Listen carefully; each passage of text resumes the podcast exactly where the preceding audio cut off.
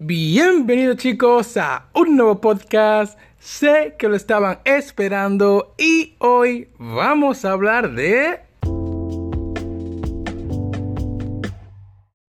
Así es, Clash Royale. Y es que esta vez quería hablar sobre un videojuego distinto a las demás plataformas a las que estamos acostumbrados a jugar videojuegos, véase ya PC, Xbox o PlayStation.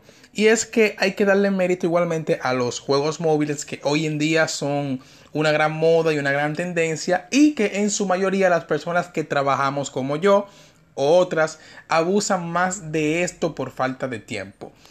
Clash Royale es el tema, el juego perfecto para hablar en definitiva sobre lo que viene siendo la definición de los juegos en los celulares. Y es que son tendencia, no veo por qué no. Y muchas empresas hoy en día se han enfocado en tratar de adaptar su juego a móviles.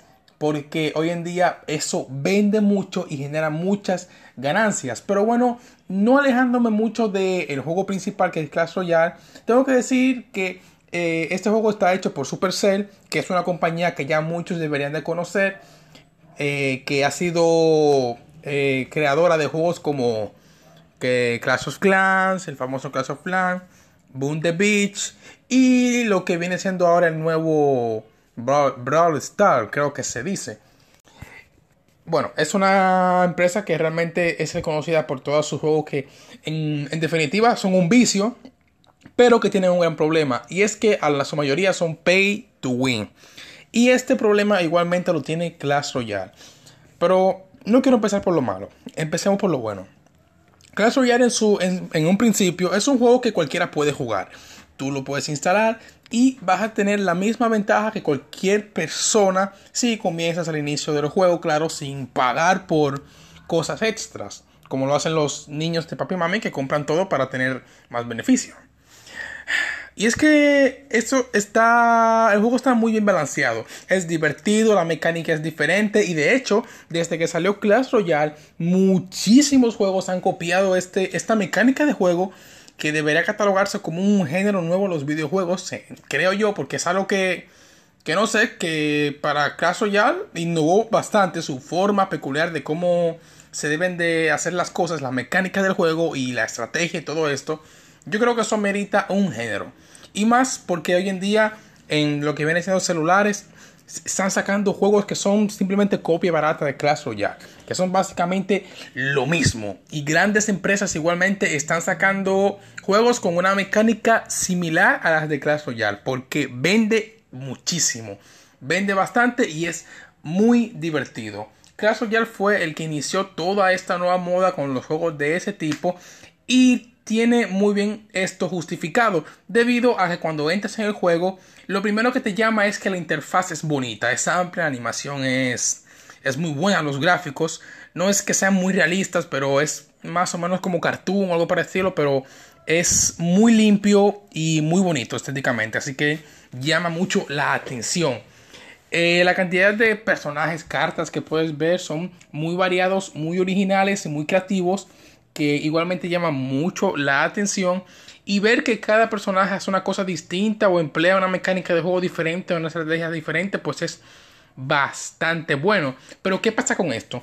Que el momento en el que tú tienes muchos personajes en un juego de este estilo, siempre van a haber un desbalance, debido a que siempre habrá un personaje que esté más fuerte o más roto que cualquier otro. Y eso existe en Clash Royale. Y siempre los desarrolladores están haciendo cambios de balance, están haciendo modificaciones a los personajes, lo bufean o lo nerfean.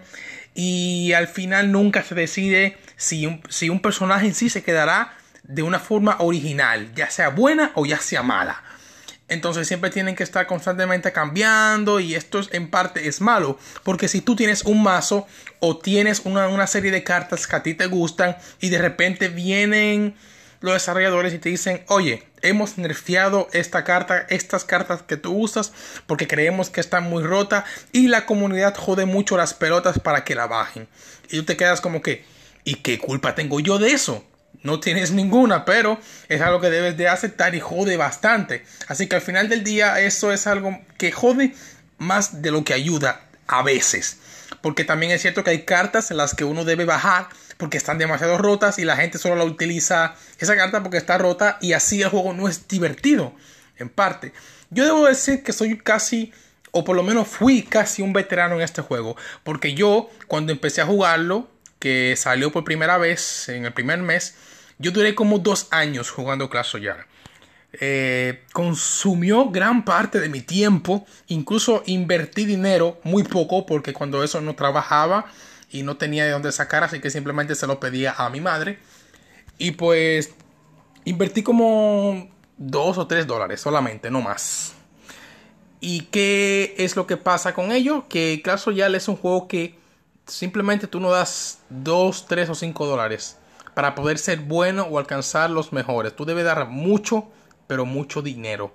Y esto es lo malo de, este tipo de juegos, que si tú quieres llegar alto, si tú quieres estar entre los tops o tú eres bueno jugando, pero necesitas más cartas para poder estar entre los top, necesitas pagar y pagar mucho dinero. Hablo de cientos de dólares, cientos. Es bastante y yo creo que por más que me guste un juego, no voy a dar cientos de dólares en micropagos solamente para estar entre los tops. Yo creo que eso solo lo haría si el dinero me sobrara o si fuera youtuber y grabara eso. Cosa que no soy ninguna de las dos, así que no hay necesidad. Yo duré mucho tiempo jugando Clash Royale, es un juego que me entretuvo mucho, jugué mucho con mis amigos, estuve en un clan muy bueno de mi país y realmente a mí me encantaba muchísimo ese juego. Pero llegué a un punto en el que ya no podía avanzar más si no pagaba. Estaba ya casi entre los últimos niveles eh, y en las últimas arenas. Y simplemente cuando tú llegas ahí, la diferencia es abrumadora. Si tú no metes dinero al juego, te la van a meter todo el que mete dinero al juego. Todos. Y va a haber un desbalance y va a haber un, una mala, un mala matchmaking al momento de tú querer jugar el juego. Matchmaking es el momento en el que el sistema te empareja con otro jugador para tú combatir.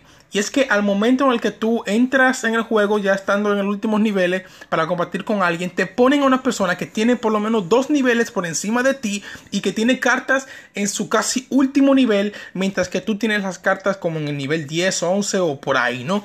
Y es bastante injusto, porque créanme, la diferencia es abrumadora y clave al momento de tratar de ganar las partidas. Y por eso muchas veces yo perdí muchísimo. ¿Y qué pasó?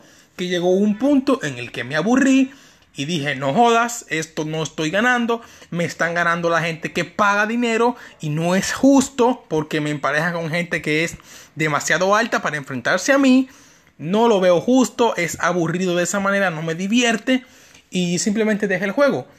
O sea que Clash Royale es un, juego que realmente te puede entretener mucho al principio, siempre y cuando tú no pretendas meter dinero, claro.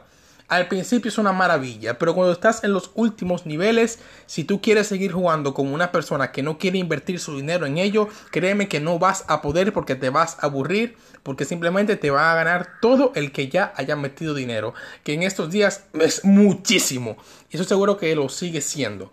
Pero yo mucho no le puedo criticar esto al juego, porque el juego se hizo por esta misma razón. De ahí su juego saca las ganancias.